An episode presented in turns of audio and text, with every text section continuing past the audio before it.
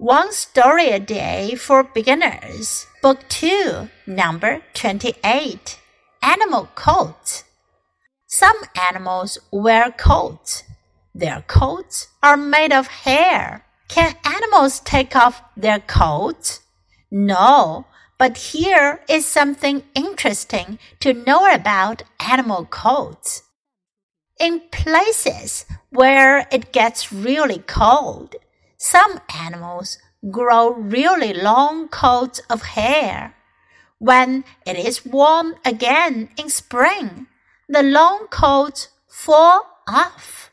这篇故事讲的是 animal coat。coat 呢是上衣、外套的意思，但是呢，animal coat 动物的外套是什么呢？就是动物的皮毛。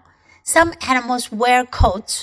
有些动物呢，它也会有 外套一样的有皮毛。Their coats are made of hair。它们的外套呢是由毛发组成的，所以呢是动物的皮毛。Can animals take off their coats？动物们能脱下它们的皮毛吗？No。But here is something interesting to know about animal coats. 不行，他们没办法脱下外套，脱下皮毛外套。但是呢，这儿有一些有趣的事儿，something interesting to know，你需要知道的 about animal coats，关于动物的皮毛。In places where it gets really cold，在那些会很冷的地方，some animals grow really long coats of hair。 有些动物呢会长出非常长的毛发。